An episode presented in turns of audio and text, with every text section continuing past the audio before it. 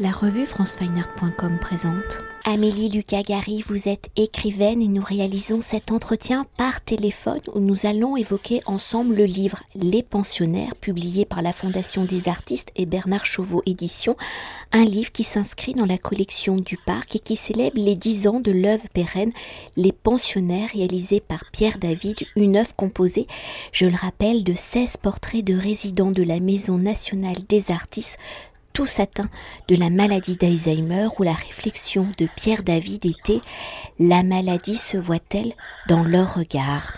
Alors avant d'évoquer votre texte, ce récit fictionnel qui accompagne le regard de ces 16 résidents, pour refaire un petit historique de l'œuvre, donc tout commence il y a dix ans, en 2011, quand Gérard Allot, alors directeur de la Fondation nationale des arts graphiques et plastiques, invite Pierre David en résidence, une résidence particulière que l'artiste a réalisée de janvier à décembre 2011 pendant une année, où lors de ses séjours réguliers, il a réalisé donc 16 portraits de résidents de la Maison nationale des artistes situé donc à Nogent-sur-Marne, qui, je le rappelle, est un EHPAD dédié aux artistes dans leur grand âge ou au-delà d'avoir été et d'être des artistes, les résidents modèles de ces 16 portraits ont pour pathologie commune la maladie d'Alzheimer.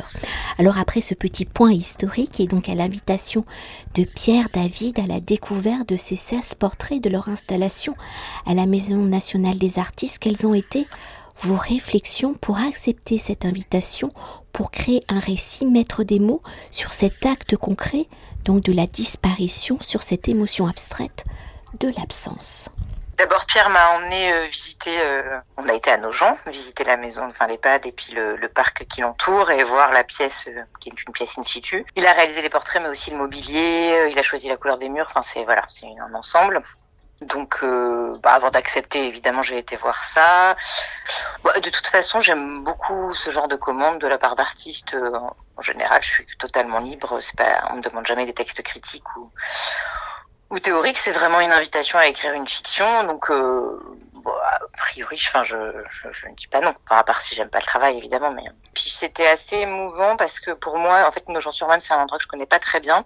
Et la seule fois, je crois, où j'y étais euh, auparavant, c'était euh, bien avant d'écrire des romans. C'était, euh, je travaillais sur les répliques de la grotte de Lascaux et j'avais été rencontrer un des inventeurs de la grotte, qui était un très vieux monsieur qui s'appelait Georges Agnel, qui était fort sympathique et qui nous avait reçus chez lui et qui était atteint de la maladie d'Alzheimer et qui était, je raconte ça parce que ça, a un lien avec le texte. En fait, je, suis pas mal, je suis partie de ça quand même beaucoup.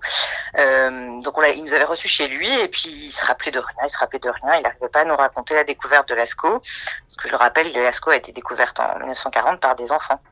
Et, puis tout d'un coup, c'était revenu et là, il avait été comme un enfant vraiment. il s'était mis à raconter l'invention de la grotte euh, avec beaucoup de fraîcheur et tout d'un coup, le souvenir était, était très frais. Et donc c'est à ça que je pensais en rejoignant Pierre à Nogent. En fait, j'avais beaucoup en tête euh, le personnage, enfin cette personne surtout, Georges. Voilà. Justement, vous en avez déjà dit quelques mots, mais pour poursuivre avec la dimension de l'invitation, de mettre des mots, de créer un récit en regard de l'œuvre d'un artiste avant de devenir d'être écrivaine, de manipuler les mots et les récits, vous avez une pratique plastique, de ce geste plastique et de votre sensibilité particulière à leur écriture plastique, justement, vous accompagnez régulièrement vous venez de l'évoquer, le travail des artistes. Alors pour vous, dans l'acte d'accompagner un artiste, quels sont justement les enjeux du texte qui accompagne un travail plastique dans ce mécanisme très particulier de la création? Comment vos récits deviennent-ils une nouvelle forme de lecture d'une œuvre, du travail de l'artiste? Et ici, pour les pensionnaires de Pierre David, le récit donc est fictionnel. Vos textes sont-ils toujours à dimension fictionnelle? Vos textes abordent-ils parfois une dimension critique de l'œuvre?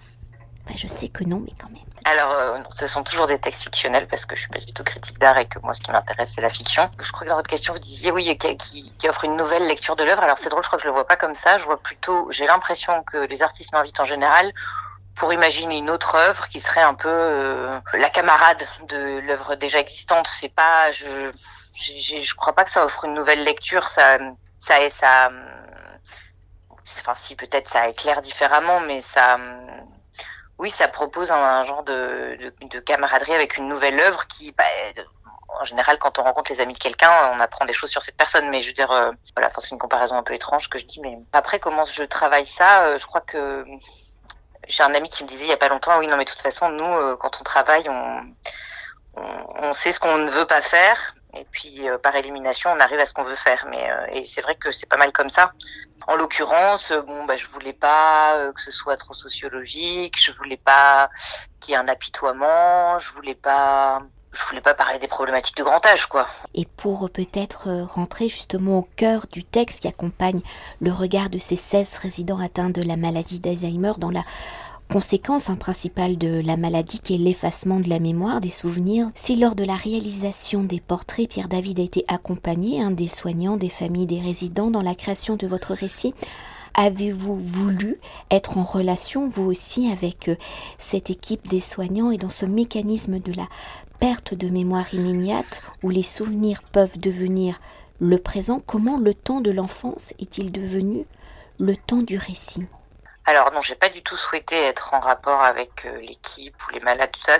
Déjà parce que c'était pas vraiment possible. J'ai commencé à, travailler avec Pierre euh, au mois de juillet. Il y avait déjà le Covid. Enfin, euh, de toute façon, ça aurait été compliqué, mais c'est pas une démarche que j'ai en général. Je, je reste plutôt en surface des, pas des choses, mais je veux dire de la situation qui me qui m'est offerte. Ça me, je prends comme ça. Vous voyez, on n'est pas resté des heures. Euh, je, c'est très intuitif le démarrage de ça. Donc euh, en général, j'ai pas besoin de creuser très longtemps. C'est pas c'est pas une démarche intellectuelle. Euh, je sais pas comment dire. Non, c'est plutôt intuitif le démarrage. Et alors je pense que je suis partie sur l'enfance. Euh, du fait de ce que je vous racontais au départ, c'est-à-dire ce cette histoire avec Georges Agnel, qui était lui-même euh, un vieux monsieur atteint d'Alzheimer, mais qui me racontait une histoire d'enfant. Et, cette histoire, elle était encore euh, actualisée par son discours, c'était très beau. Donc je pense que c'était pour ça. Et puis c'est une autre, il y a autre chose, c'est euh, cet endroit. C'est-à-dire que le, le, le, parc est merveilleux. Et puis Pierre m'avait raconté une histoire que je vais sûrement mal raconter, mais ce lieu est appartenait à deux sœurs qui voulaient absolument le sauver et qui, pour le sauver, avaient raconté toute une supercherie euh, disant que Watteau venait peindre là et du coup on l'appelle le parc Watteau, mais en fait c'est absolument pas vrai. Alors il était à nos gens, mais pas dans ce parc, pas dans ce lieu. Enfin, cette affabulation m'avait plu. Euh, voilà, donc j'ai beaucoup pensé au parc et à Georges Agnel pour écrire. Et puis évidemment, je regardais beaucoup les portraits. Mais euh, en fait, ce que je voyais et ce que je voulais voir dans ces portraits, parce qu'on peut y voir un peu ce qu'on décide d'y voir, c'était d'y voir des artistes c'était c'était ça qui m'intéressait. Je crois que c'est d'ailleurs pour ça quand Pierre m'a parlé de son projet, c'est ça qui m'a tenu, c'est-à-dire de bon évidemment il me parlait de la mémoire, du temps et c'est des choses qui sont importantes dans mon travail, mais c'était surtout le fait que ce soit des artistes qui me qui me plaisaient parce que je crois, on parlait tout à l'heure de ma façon d'écrire pour les artistes. Évidemment, j'aime les œuvres, mais ce qui m'intéresse davantage encore, je crois, et c'est peut-être ce qui fait que Enfin, c'est leur, métaphysique, c'est l'artiste lui-même, sa métaphysique, son mouvement, son désir. Enfin voilà, le fait de voilà, ouais, c'est vrai. Alors c'est pas toujours le cas. Hein. Parfois je m'appuie plutôt sur l'œuvre, mais c'est vrai que quand même dans cette collaboration, il y a quelque chose comme ça. Je pense que vous y avez déjà un peu répondu à ma prochaine question, mais pour poursuivre dans ce temps de l'enfance, comment est né justement ce 17e personnage du récit? Comment ce 17e personnage est-il le symbole? De l'absence, donc ici aussi de la maladie, de la perte de la mémoire. Et peut-on s'attarder sur le dernier paragraphe justement du texte que j'aime beaucoup, qui est j'ai peur que ça m'arrive, la disparition de Paul en un instant, ça fait comme un trou dans le temps. Depuis pour moi, le présent, c'est son absence. Alors comment ces dernières phrases symbolisent-ils justement? Parlent-elles au final quand même de la maladie Alors le 17e, c'était simplement parce que je voulais pas en faire disparaître euh, un de ceux enfin qui sont des personnes des, vraies personnes, enfin je veux dire euh, ça aurait été très violent de décider que l'un de ces de ces visages euh, disparaissait. Je c'était pas possible. Déjà je sais pas lequel j'aurais choisi et puis c'était pas c'était pas respectueux. Donc c'est pour ça que le 17e est apparu et puis bah oui, c'est venu je sais pas comment vous expliquer comment viennent les, les formes d'une histoire mais oui, tout d'un coup, enfin, je, sais pas, oui, pour raconter, enfin, en tout cas pour ceux, qui nous écoutent et qui n'ont pas lu le texte, c'est que en fait c'est l'histoire d'enfants qui sont dans un parc qui jouent et puis et puis soudain il y en a un, ils sont en train de courir et soudain il y en a un qui disparaît littéralement, qui, n'est plus là. Et je sais pas, si vous voulez, j'ai l'impression que j'ai écrit ça et puis en l'écrivant, je me rends compte que ah bah oui, cette disparition, bah c'est c'est l'effacement, c'est l'absence, l'absence à soi aussi quand on est malade et vieux. Enfin, bon voilà, c'est aussi simple que ça. Hein. C'est des intuitions. Alors moi, qui viennent par le récit, quoi. Mm. Et moi, quand j'ai lu ce, petit texte, hein, parce qu'au final c'est un peu comme une nouvelle, hein, il, est, il est très très court. Et euh, en fait ça m'a fait un petit peu... Euh, j'ai eu l'impression d'avoir des résonances un peu comme euh, Kafka sur le rivage. De, de, ce, de, ce, de ce lieu un peu magique où on disparaît, ou peut-être qu'on pourrait revenir justement. Bah, peut-être, oui, c'est vrai que pour expliquer en fait le, la, la maison de retraite est donc au-dessus de tout en, hauteur comme ça de la vallée de la Marne et puis le parc descend avec une pente assez douce comme ça vers euh, vers la Marne qu'on ne voit pas quand même. Et oui, oui, bah c'est des, euh, bah je sais pas, oui. Après, après c'est vrai qu'il y a une symbolique euh, de la rivière avec le temps et voilà, je sais pas, je sais pas exactement ce que vous vouliez dire. Non, non, non, mais je pense qu'aussi euh, chaque chaque lecteur, en fonction de, de, de, son vécu. Enfin, moi, je connais aussi euh, le lieu du parc, donc euh, donc pour moi, c'est peut-être aussi plus facile de m'y projeter. Mais d'un seul coup, j'ai eu cette espèce aussi de réminiscence de certains passages de Kafka sur le rivage. Et donc voilà, c'était juste une petite parenthèse. Bah, tant mieux, ça me fait plaisir. C'est une référence plutôt flatteuse. Et et si, euh, si aujourd'hui nous parlons donc de votre texte pour évoquer la matérialité plastique des portraits réalisés par Pierre David, ce sont donc, je le rappelle, des dessins à la pointe sèche sur feuille d'or sur bakélite réalisés à l'échelle 1. Alors si votre texte n'est pas, on l'a bien dit, hein, une approche critique mais un récit fictionnel, la matérialité de ces portraits ont-ils guidé, influencé votre écriture? Certainement. Après, bah, je, enfin, je pense que c'est vraiment un ensemble. Euh, ce que j'ai, enfin, si vous voulez, quand Pierre m'a emmené là-bas, j'ai eu envie d'écrire sur euh, évidemment ses œuvres, euh, la pièce dans laquelle ils étaient installés, l'environnement, le, mais aussi il m'a fait visiter le parc. Enfin, c'était, j'écrivais sur un ensemble, euh, peut-être plus que quand j'écris. récemment, j'ai écrit un texte pour Maud Maris pour une exposition. Bah, j'ai pas du tout écrit sur le lieu où elle montrait ses pièces que j'avais même pas vu puisque j'avais simplement vu ses toiles dans l'atelier. Et, je racontais d'ailleurs plutôt davantage ça et, j'utilisais le contexte de l'atelier pour euh, démarrer une fiction et c'est toujours, euh, c'est jamais seulement euh, les œuvres, je crois.